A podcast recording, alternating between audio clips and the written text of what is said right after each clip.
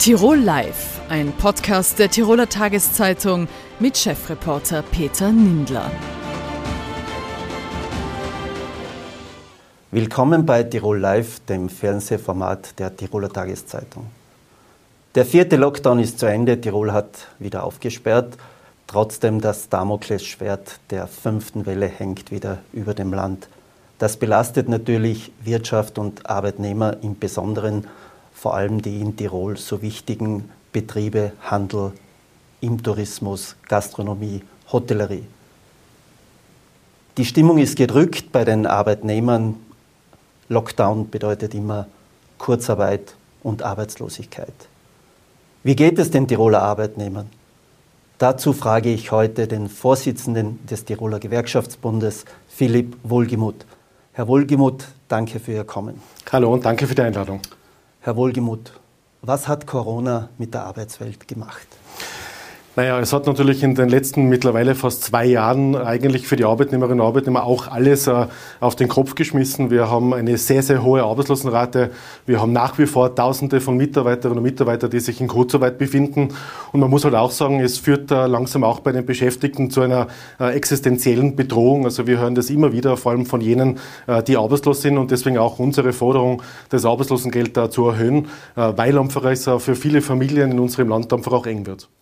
Diese Forderung erheben Sie ja schon seit Monaten. Im Durchschnitt, äh, sagen Sie, ist das Arbeitslosengeld bei rund 1000 Euro, sogar darunter. Ähm, warum ist da bis jetzt nichts gemacht worden, wenn man weiß, dass die Armutsgrenze bei rund 1300 Euro liegt? Ich glaube, dass äh, vor allem die am Freitag präsentierte Studie jetzt noch einmal bewiesen hat, dass äh, es vor allem Maßnahmen braucht für die arbeitslosen Menschen in unserem Land. Wir haben ähm, momentan knapp 23.000 Arbeitslose, wir haben Tausende von Langzeitarbeitslosen in unserem Land und vor allem für jene braucht es auch Unterstützung. Wir reden nicht nur von der Erhöhung des Arbeitslosengeldes, sondern wir müssen auch von jener Situation reden, dass es auch eine erhöhte Notstandshilfe bis zum wirklichen Ende der Pandemie braucht. Die hat ja Minister Kocher äh, sozusagen abgewürgt und diese Menschen brauchen jetzt einfach auch Perspektiven und wir haben den Druck und auch die Gespräche immer wieder gesucht. Wir haben immer wieder geschaut, dass es zu einer Erhöhung des Arbeitslosengeldes kommt. Leider Gottes hat die Regierung bis dato nicht eingelenkt, aber wir bleiben da auf jeden Fall dran. Jetzt ist Ihre Forderung ja dahingehend, dass Sie sagen, es muss 70 Prozent des Nettoersatzes sein und auch noch die Verlängerung um drei Monate. Was heißt das real in Zahlen bei der Arbeitslosenunterstützung?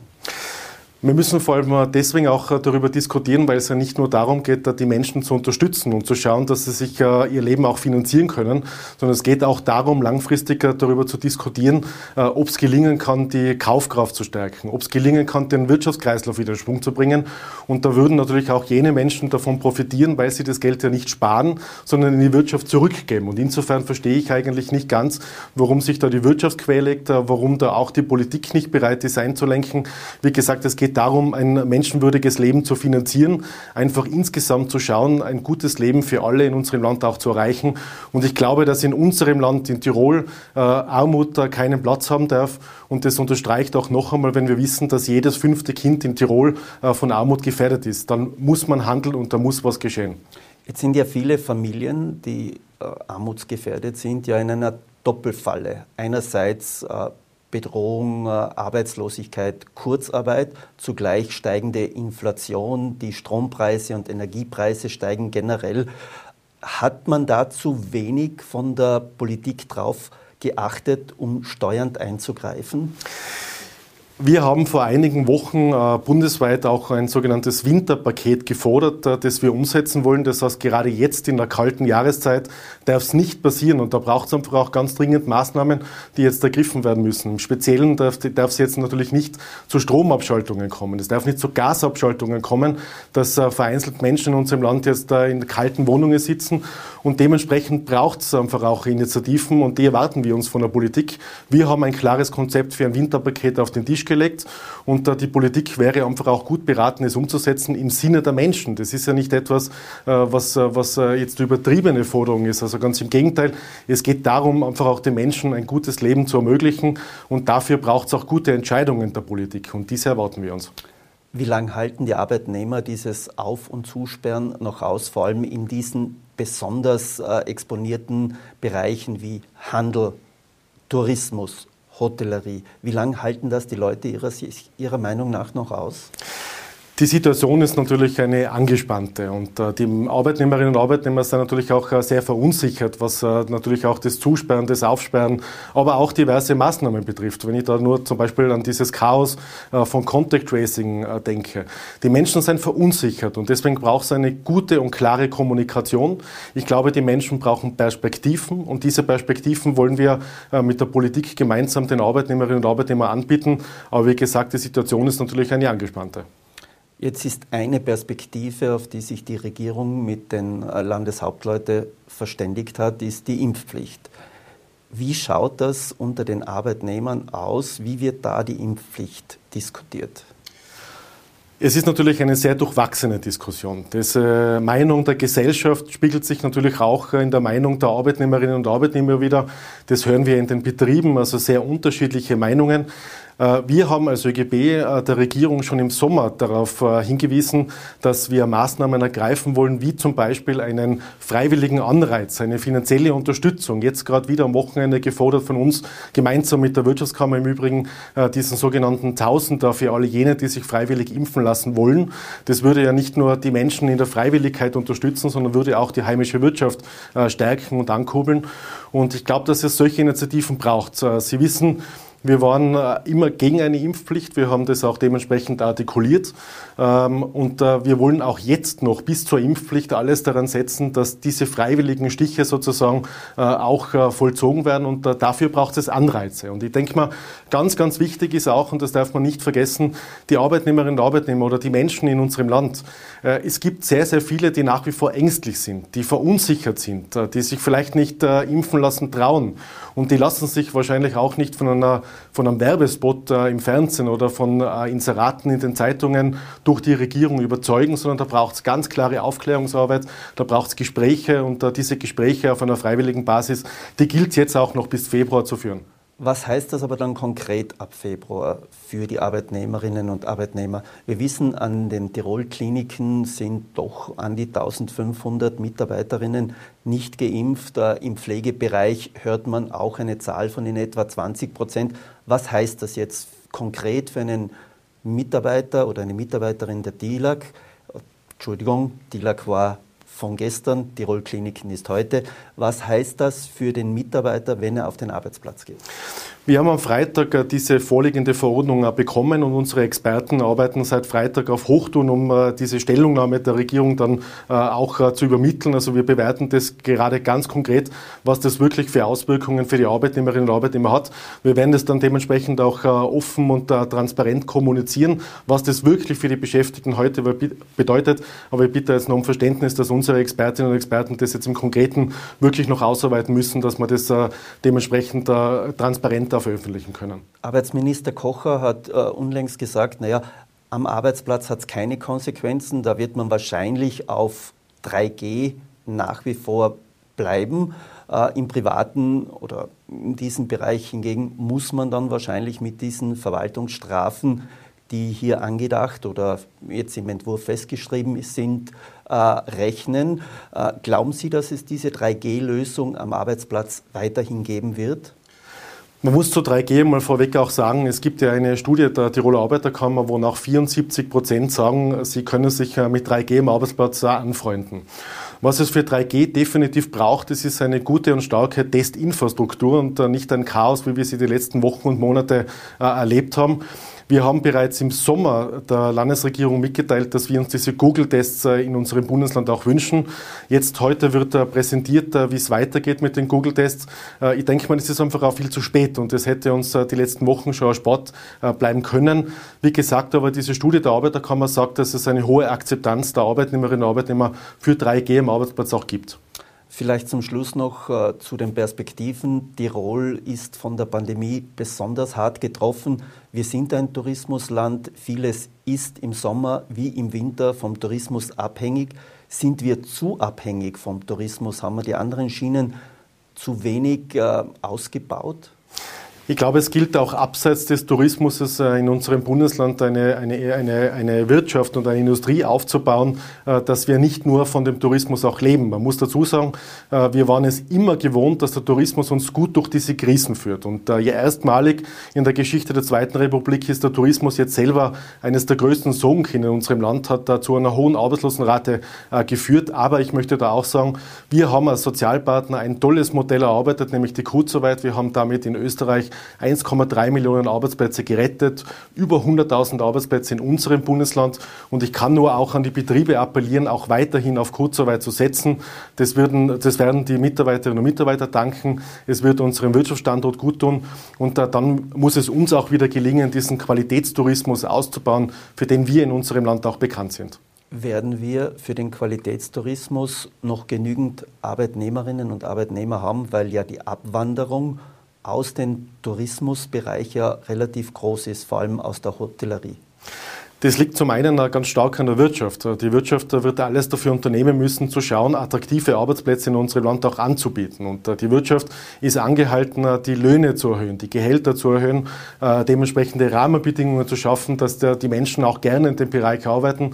Ich bin nach wie vor überzeugt, dass sehr viele Menschen für den Bereich des Tourismus auch geeignet werden. Aber dafür braucht es auch Anreize, dass die Menschen in diesem Bereich auch gerne wieder arbeiten. Und wenn die Menschen gerne in dem Bereich arbeiten, dann wird es uns auch gelingen, diesen Qualitätstourismus äh, zu halten, für den wir äh, eigentlich in ganz Europa und auf der ganzen Welt bekannt sind. Philipp Wohlgemuth, danke für dieses Gespräch. Danke für die Einladung. Bitte sehr. Franz Hörl ist Wirtschaftsbund-Obmann der ÖVP in Tirol, ÖVP-Nationalrat, Seilbahnsprecher und Hotelier in Gerlos. Er polarisiert, weil er die Interessen von Seilbahnern und Tourismus unbeirrt vertritt. Heute begrüße ich ihn hier bei uns im Studio. Herzlich willkommen, Franz Hörl. Freue mich, dass ich da sein darf. Herr Hörl, der Schnee ist da. Wie geht es den Seilbahnern? Im letzten Jahr mussten ja Einbußen von 90 Prozent verzeichnet werden. Wie geht es Ihnen heuer? Also wir sind jetzt voller Optimismus. Wir haben ja die letzten drei Wochen auch schon fahren dürfen. Aber das war natürlich äh, äh völlig unattraktiv. Äh, und viele haben ja gesagt, sie sind solidarisch zum, zum Lockdown. Aber wir sind jetzt natürlich voller Optimismus. Die Hotels sperren auf, die Gastronomie sperrt auf. Wir können, die Schneeverhältnisse sind traumhaft. Gestern war ein Traumtag. Also ich denke, wir stehen, wir stehen parat. Der Tisch ist gedeckt. Die Gäste mögen kommen. Jetzt wird das ja immer auch kritisiert. Die Seilbahner wollen unbedingt, dass Ski gefahren wird. Da war, gleichzeitig war der Lockdown. Was ist Ihre Antwort darauf? Oder sagt man ja, es stimmt mich schon auch nachdenklich? Ja, natürlich äh, denkt man darüber nach. Äh, natürlich denkt man über die neuen Varianten nach und natürlich sieht man immer wieder dieses Damoklesschwert am Horizont, keine Frage. Äh, es ist auch unglaublich, was im Gesundheitssystem an Leistungen vollbracht wird. Ich denke, wir können äh, nur mit, mit Ehrfurcht vor den, äh, vor den dort arbeitenden Menschen, Pfleger, Ärzten und so weiter, vor denen stehen. Aber die Prognose, das Prognosekonsortium der Bundesregierung hat die Möglichkeit der Beendigung des Lockdowns ermöglicht. Und ich denke, darauf kann man aufbauen. Abgesehen davon, dass die Politik natürlich hier schon auch ein Stück weit ihre Glaubwürdigkeit überhaupt in, in, zur Schau stellen musste, nachdem am Aachensee klar vereinbart wurde, dass dieser Lockdown am 13., in dem Fall jetzt am 12., dass der mit heute endet. Äh, und da war natürlich auch die Politik äh, ein Stück weit äh, auch am Prüfstand. Ist man glaubwürdig? Kann man sich auf das verlassen, was ausgesagt wird? Und ich danke unserem Landeshauptmann Günter Platter, der hier wirklich einen sehr schweren Stand gehabt hat, dass er das durchgesetzt hat, dass wir öffnen können und jetzt wieder halbwegs in ein normales Weihnachten vielleicht hineingehen können. Jetzt wird das ja auch so ausgelegt, Tirol hat sich wieder durchgesetzt. Äh, es gäbe es eigentlich nicht her zu öffnen, weil Belegung der Intensivstationen, wie sehen Sie? Haben wir uns da durchgesetzt oder sagen Sie, okay, die Politik muss glaubwürdig bleiben? Also ich glaube, wir haben andere Situation wie Wien. Äh, wir haben äh, vielleicht eine ähnliche Situation wie das Burgenland. Deshalb hat Herr Doskozil wahrscheinlich auch mitgetan, weil dort ist die Situation so, dass die Menschen nach Ungarn fahren äh, dort konsumieren, dort äh, äh, die ganze Wertschöpfung lassen und dann doch wieder zurückkommen. Und bei uns ist eine ähnliche Situation. Viele Innsbrucker, viele Tiroler waren jetzt in Südtirol äh, bei Weihnachtsmärkten in Sterzing und so weiter. Viele meiner Freunde und Bekannten äh, kriege ich dann immer wieder Posts aus Südtiroler und Schweizer Skigebieten. Und man darf halt nicht vergessen, dass Vorarlberg und Tirol natürlich im Rahmen der Nachbarn, wir waren in Lockdown, die anderen durften fahren. Und wenn ich mir die Inzidenzien heute anschaue, die Schweiz hat doppelt so, äh, liegt doppelt so hoch und die Schweiz hat auch letzten Winter keine Lockdown gemacht. Die haben letzten Winter nur die Hotels und die, äh, die Skigebiete offen gehabt. Äh, die Einbußen dort waren äh, 20, 30, 40 Prozent, während wir einen Totalschaden gehabt haben äh, und teilweise, äh, wie Sie richtig sagen, äh, teilweise bis zu 97 Prozent Minus gehabt haben und wir eigentlich den letzten Winter ja nur als Service für die Einheimischen fahren durften. Jetzt spricht man bereits von der drohenden fünften Welle. Gleichzeitig gibt es eine Reisewarnung aus Deutschland für ganz Österreich, 2G-Regel, allerdings ausgenommen die Kinder unter zwölf Jahren, die müssen zu Hause in Quarantäne. Sind Sie nach wie vor optimistisch, dass, äh, sagen wir mal, zuerst das Weihnachtsgeschäft äh, im Tourismus anläuft und dann auch, vor allem im Februar, das ja einer der stärksten Monate dann ist, äh, überhaupt äh, Gäste nach Tirol kommen, vor allem aus den wichtigsten Märkten wie Deutschland? Also uns glaub, bleibt ja gar nichts anderes übrig, wie optimistisch zu sein. Äh, eine Wintersaison in Tirol macht 5 Milliarden aus. Das Landesbudget liegt bei 4 Milliarden, also wesentlich mehr wie ein gesamtes Landesbudget, äh, was wir letzten äh, Winter verloren haben. Das heißt, wir, stehen mit dem Rücken an der Wand und nicht nur wegen dem Geschäft, sondern uns wären bei einer Verlängerung dieses Lockdowns auch die ganzen Mitarbeiter abhanden gekommen. Man darf ja nicht vergessen, es gibt einen Wettbewerb national zwischen den einzelnen Sparten. Da haben wir letzten, letzte Winter, letzten, in der letzten Saison schon ungefähr 20 Prozent der Mitarbeiter an andere Sparten verloren. Und wir haben jetzt die Situation gehabt, dass die anderen Länder wie Südtirol, Schweiz, auch die Deutschen, die Franzosen sowieso äh, auf wesentlich niedrigeren Niveau fahren. Dort kann man mit 3G Skifahren, bei uns nur noch mit 2G. Also wir, wir haben die höchsten Sicherheitsstandards mit Deutschland gemeinsam zusammen. Äh, aber jetzt wäre bei einer Verlängerung des Lockdowns das Hauptproblem gewesen, dass unsere Mitarbeiter zum Großteil in die Schweiz, nach Südtirol und in andere Länder ab, äh, abgewandert wären. Äh, und das wäre dann lang, ein langfristiger Schaden für den Tourismus, so dass ich hoffe, dass wir jetzt das auffangen. Weihnachten wird heuer bei weitem nicht äh, so belegt sein, wie wir das eigentlich gewohnt sind. Es wird ein sehr vorsichtiges Weihnachten sein. Ich denke, die, die Buchung äh, in der Silvesterwoche, die werden schon, schon sehr gut sein. Aber wir müssen in die Gänge kommen. Wir müssen den ganzen Apparat hochfahren. Wir müssen schauen, dass wir die Wertschöpfung auch für unsere Regionen wieder herbringen. Und wenn Sie eingangs gesagt haben, dass ich Seilbahnen und den Tourismus so verteidige, das ist bitte die Grundlage in den Talschlüssen unseres, unseres Landes. Das ist die Grundlage für den Wohlstand der dort lebenden Bevölkerung. Und dass ich mich dafür einsetzen darf, das finde ich eine große Ehre. Jetzt haben Sie die Mitarbeiter angesprochen, die natürlich, wenn wir wieder in den Lockdown gehen oder bei uns alles eingeschränkt ist, natürlich noch in die Schweiz oder Südtirol abwandern. Aber ist es nicht ein generelles Problem mittlerweile, dass immer weniger Menschen in touristischen Berufen arbeiten wollen? Was kann man dagegen tun? Ja, bessere Bedingungen schaffen. Wir, äh, ich habe immer gesagt, auch in den letzten 20 Jahren, wir müssen gerade was die Unterkünfte betrifft, äh, äh, investieren. Und es gibt ja Paradebetriebe bei uns, die enormes Geld dafür verwenden, dass die Mitarbeiter entsprechend gut unterkommen. Äh, ich denke, die Branche äh, ist aufgefordert, hier die Bedingungen noch einmal zu verbessern, keine Frage.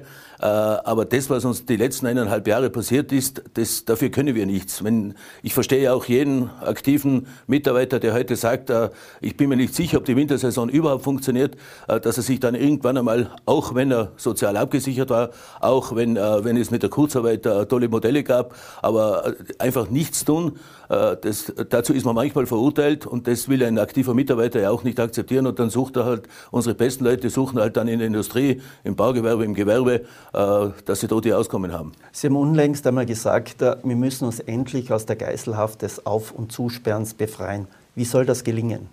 Ja, die Schweiz macht es vor, nicht? Doppelte Inzidenzien, die Hälfte der Intensivbetten und es funktioniert.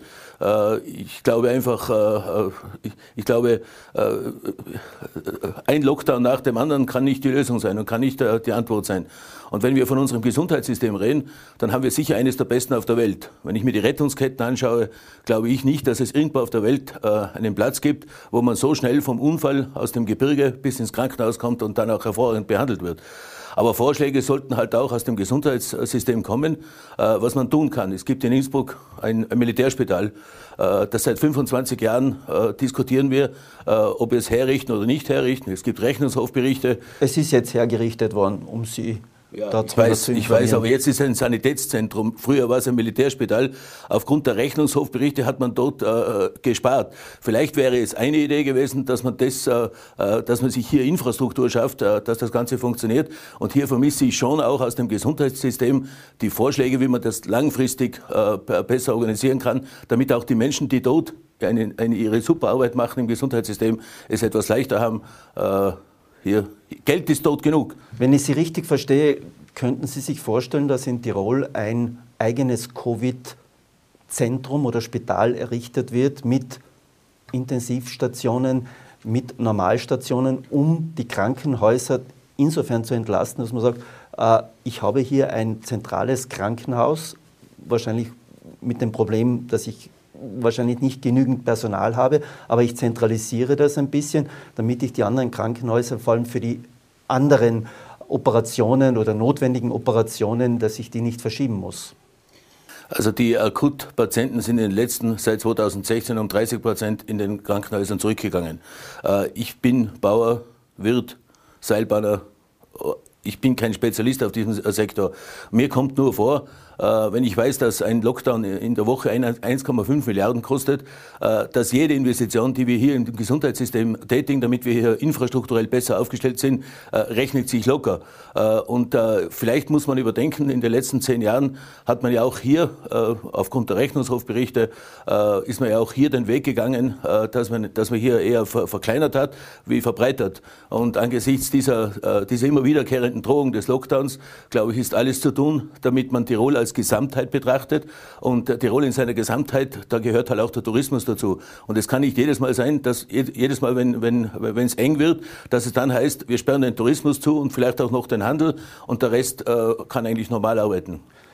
Jetzt, wenn der Name Franz Hörl auftaucht, symbolisierte für doch einige äh, diesen Overtourism und gleichzeitig die Erschließungswelle in einem Land.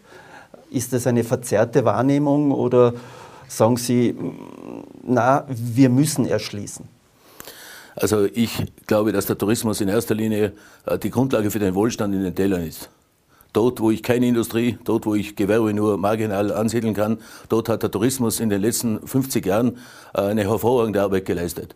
Dass das Ganze mit Maß und Ziel zu betreiben ist, ist keine Frage. Und auch mir entgeht ja nicht, äh, dass, dass es eine andere Stimmung im Land gibt. Und ich glaube nicht, dass wir momentan äh, weitere Erschließungen machen müssen, sondern wir müssen destabilisieren, was wir haben. Und dazu haben wir jetzt genug Arbeit dann. Jetzt haben Sie auch eine sehr flotte Zunge. Wie oft hätten Sie sich am liebsten auf die Zunge gebissen, um gewisse Saga wie zum Schluss was Chats äh, überhaupt zu sagen? Oder gäbe es da noch eine Zunge von Franz Hörl? Nein, äh, aber ich gebe schon zu, dass ich manchmal etwas überspitzt formuliert habe. Äh, und es war nie meine Absicht, jemanden zu beleidigen oder äh, Unsinn oder jemanden zu beleidigen, war, nie meine Absicht. wenn sich jemand beleidigt fühlt hat, bin ich der Erste, der sich entschuldigt. aber manchmal wäre es vielleicht gescheiter gewesen, wenn man sich etwas zurückgehalten hätte. Zum Abschluss vielleicht noch etwas zum Politischen. In Tirol stehen Anfang 2023 Landtagswahlen an.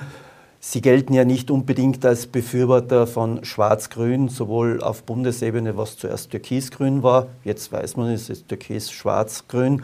Ähm, wie sehen Sie in Tirol die Zukunft? Äh, sollte die ÖVP, wenn es das Wahlergebnis hergibt, äh, noch einmal mit den Grünen koalieren oder sagen Sie, na, jetzt reicht's dann? Also ich glaube, die Frage stellt sich derzeit nicht, weil wir zuerst warten müssen, was die Grünen intern wie, wie sich die Grünen intern aufstellen. Ich glaube, die, die, die äh, Politik wird gemacht von Personen.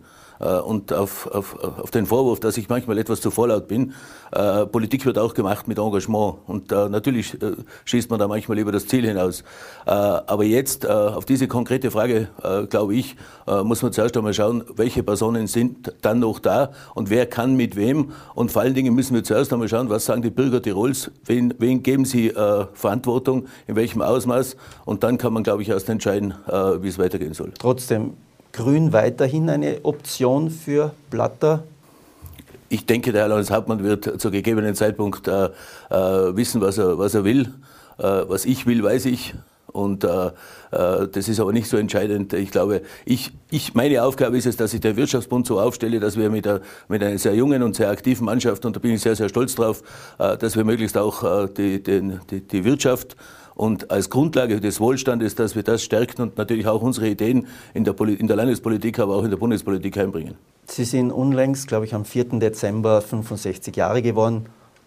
Wie lange wird es den Franz Hörl in der Politik noch geben? Also ich möchte nicht äh, den amerikanischen Präsidenten Biden überholen, äh, aber ich denke, äh, schauen wir mal die nächsten zwei, drei Jahre. Dann sage ich herzlichen Dank fürs Kommen. Schönen Tag noch, Franz Hörl. Danke sehr, herzlichen Dank auch. Innsbruck war schon seit jeher immer politisch turbulent. Jetzt steht man allerdings etwas ratlos vor der Landeshauptstadt.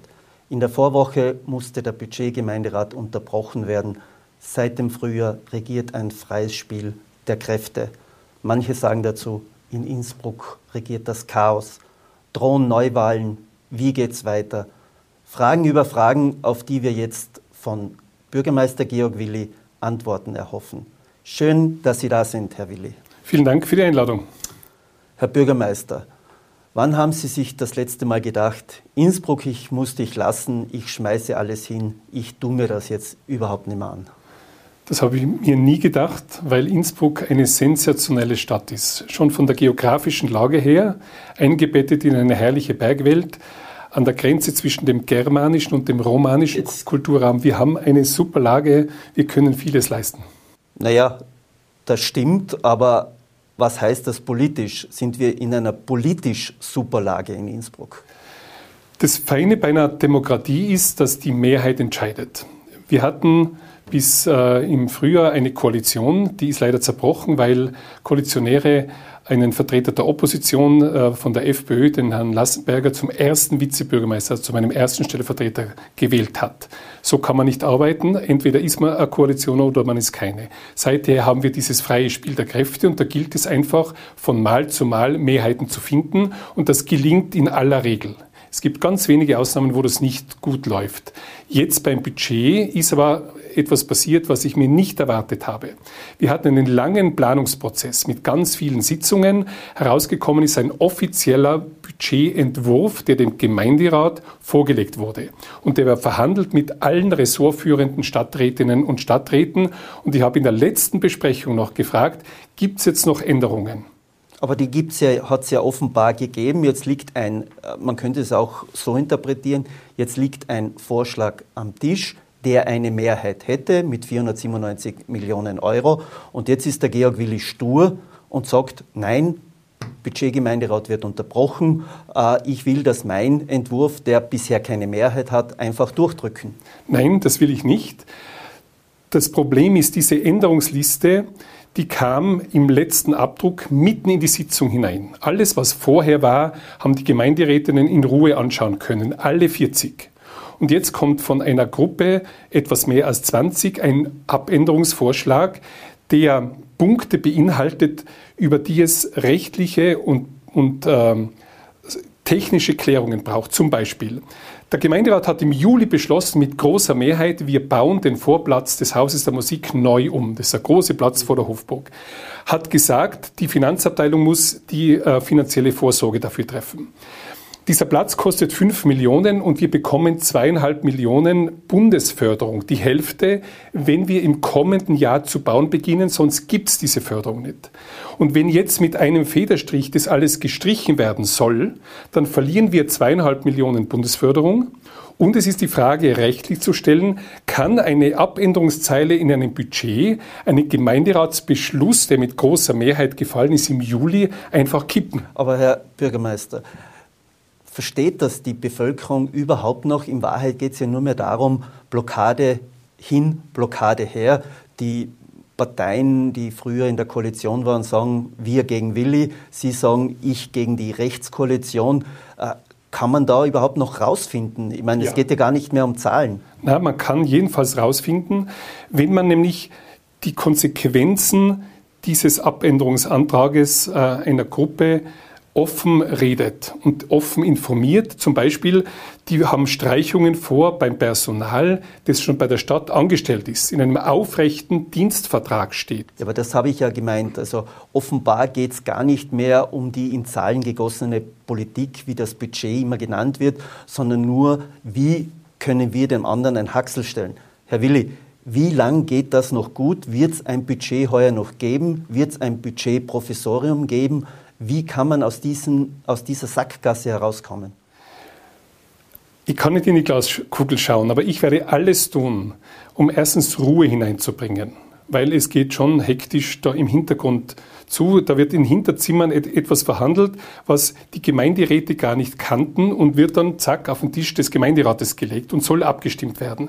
Also ich will mal Ruhe hineinbringen, ich will Übersicht hineinbringen und ich vertraue darauf, dass wenn die Konsequenzen dieser ganzen Abänderungen klar am Tisch liegen, mit Hilfe der Expertinnen des Rathauses, dass die eine oder der andere sich doch überlegt, vielleicht sollten wir es doch anders machen und zu dem äh, Budget zurückkehren, das mit allen Ressortführenden ausverhandelt war. Das ist ja äh, lange diskutiert worden und dann kamen wir zu einer Einigung mit dem Vizebürgermeister Anzengruber, mit der, der Frau Stadträtin Meyer, Schwarzel und so weiter.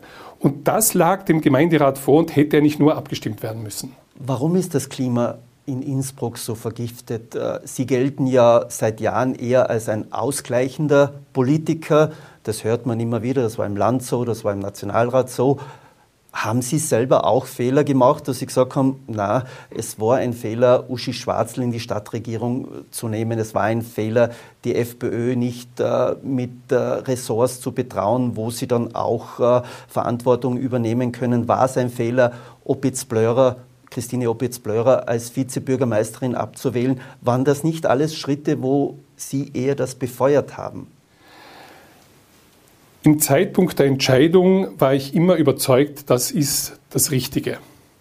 Man kann immer im Rückblick manches äh, anders sehen. Man soll das auch alles kritisch hinterfragen und natürlich mache auch ich Fehler. Trotzdem glaube ich, dass ich sehr vieles richtig gemacht habe, gerade wie die Stadt Innsbruck durch die Pandemiekrise gekommen ist, wie wir das mit dem Impf- und dem Testen aufgestellt haben. Also vieles gelingt und für ganz vieles bekomme ich auch große Mehrheiten im Stadtsenat und im Gemeinderat.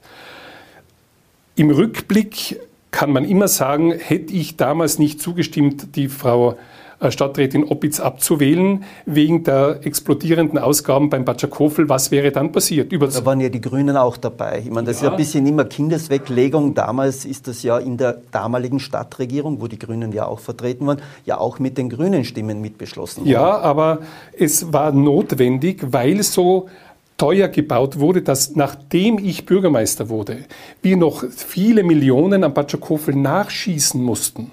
Das war schon die Verantwortung von der Frau Stadträtin Oppitz. Da waren die Grünen nicht dabei, sondern. Mir kommt also vor, die Grünen und auch die ÖVP machen da Kindesweglegung, weil alle Parteien waren mit dabei. Ja, alle Parteien waren dabei, äh, zur neuen Batschakofelbahn Ja zu sagen. Nur die Umsetzung, und da müssen Sie nur mit Lift-Spezialisten reden, die war so teuer, dass die Ötztaler und, und Zillertaler Liftbetreiber sagen, so eine teure Bahn, so eine einfache Einseil-Umlaufbahn um dieses Geld, das kann sich ja niemand leisten. Da wurde großzügigst mit Steuergeld Aber gearbeitet. Kehren wir wieder zurück zur aktuellen Situation. Wann ist für Sie der Punkt erreicht, wo Sie sagen, es reicht, äh, Neuwahlen sind, müssen jetzt her, es gibt keine Alternative mehr? Neuwahlen gibt es nur mit einer Zweidrittelmehrheit im Gemeinderat, die sehe ich nicht. Weil vor allem zwei Parteien groß verlieren würden, das wäre die FPÖ und das wäre für Innsbruck. Das heißt, ich sehe diese Zweidrittelmehrheit nicht. Und ich bin gewählt auf sechs Jahre, direkt gewählt und ich werde kämpfen wie ein Löwe sozusagen, dass wir trotz der schwierigen Bedingungen die Stadt gut weiterbringen. Und, die, und es geht ja um die Bürgerinnen und Bürger von Innsbruck. Denen ist es gestritt völlig wurscht. Die sagen, wir wollen eine gut funktionierende Stadt, dafür stehe ich. Ich stehe für die Projekte, die unsere Stadt gut in die Zukunft bringt. Stichwort Klimawandelanpassung, Stichwort smarte, grüne Stadt mit viel Lebensqualität und Aufenthaltsqualität im öffentlichen Raum. Aber mit jedem Tag mehr beschädigt sich ja dann auch der Bürgermeister, weil ja das Bild nach außen Chaos ist. Ganz konkrete Frage. Wollen Sie Neuwahlen, wenn es eine Mehrheit dafür gäbe? Niemand in der Stadt bei der Bevölkerung will Neuwahlen. Und die Rückmeldung, die ich bekommen, äh, ist, Herr Bürgermeister, ich wünsche Ihnen viel Kraft in diesen schwierigen Verhältnissen mit diesen schwierigen Partnern, die Sie haben. Also die Leute erkennen längst, dass das Problem weniger bei mir liegt, sondern bei denen, die das Leben, das politische Leben so schwer machen. Die ehemalige Bürgermeisterliste für Innsbruck, die ÖVP, die FPÖ und auch die Kleinfraktionen sagen, naja, das Problem liegt hauptsächlich bei Georg Willi und den Grünen, weil die haben eigentlich diesen Stil Hinterzimmer Postenbesetzungen in die Stadt gebracht. Wir waren noch nie so transparent bei den Postenbesetzungen wie jetzt. Es gab noch nie so viele Sitzungen, Gespräche, äh, Angebote, die Dinge zu diskutieren, das Stadtforum. Da werden alle Fraktionen eingeladen, äh, regelmäßig, dass wir große Stadtthemen breit diskutieren. Das gab es früher alles nicht. Das ist eine falsche Erzählung. Und nur weil sie von vielen erzählt wird, die mir eins auswischen wollen, ist sie deswegen nicht richtiger.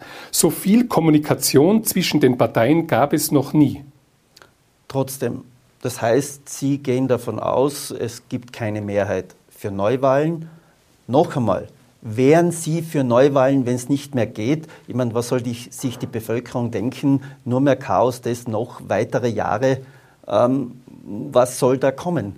Wenn es eine Zweidrittelmehrheit für Neuwahlen gibt, dann sage ich, dann können wir die Verhältnisse neu ordnen und neu aufstellen. Ja. Das heißt, Sie werden, wenn es beim Budget nicht mehr weitergeht, diesen Vorschlag einbringen und ich gehe davon aus, dass Sie dann wieder Spitzenkandidat werden wollen. Ich habe sehr gute Umfragewerte. Große Teile der Bevölkerung stehen hinter diesem Kurs, weil sie wissen, der bringt die Stadt Innsbruck in diesen schwierigen Zeiten auch des Klimawandels weiter. Letzte Frage. Von welcher Partei oder von welchem Koalitionspartner in der ehemaligen Viererkoalition mit, äh, für Innsbruck mit ÖVP und SPÖ sind Sie am meisten enttäuscht? Am meisten von für Innsbruck, weil das war die Bürgermeisterinnenpartei und äh, ich finde, so wie äh, hier taktiert wird und gearbeitet wird, das ist nicht bürgermeisterlich. Natürlich sind die nicht mehr Bürgermeisterpartei, das sind jetzt die Grünen, aber da würde ich mehr Verständnis und auch Respekt für meine Arbeit erwarten. War es ein Fehler für Innsbruck 2018 in die Koalition zu holen? Nein, war es nicht, weil ich auch wollte, dass das Wissen dieser Partei, vor allem auch der früheren Bürgermeisterin, in die Koalition äh, einfließt.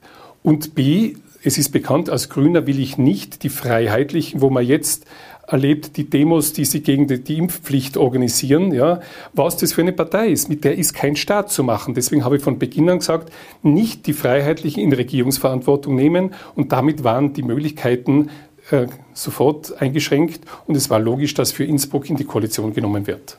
Herr Bürgermeister, danke für das Gespräch.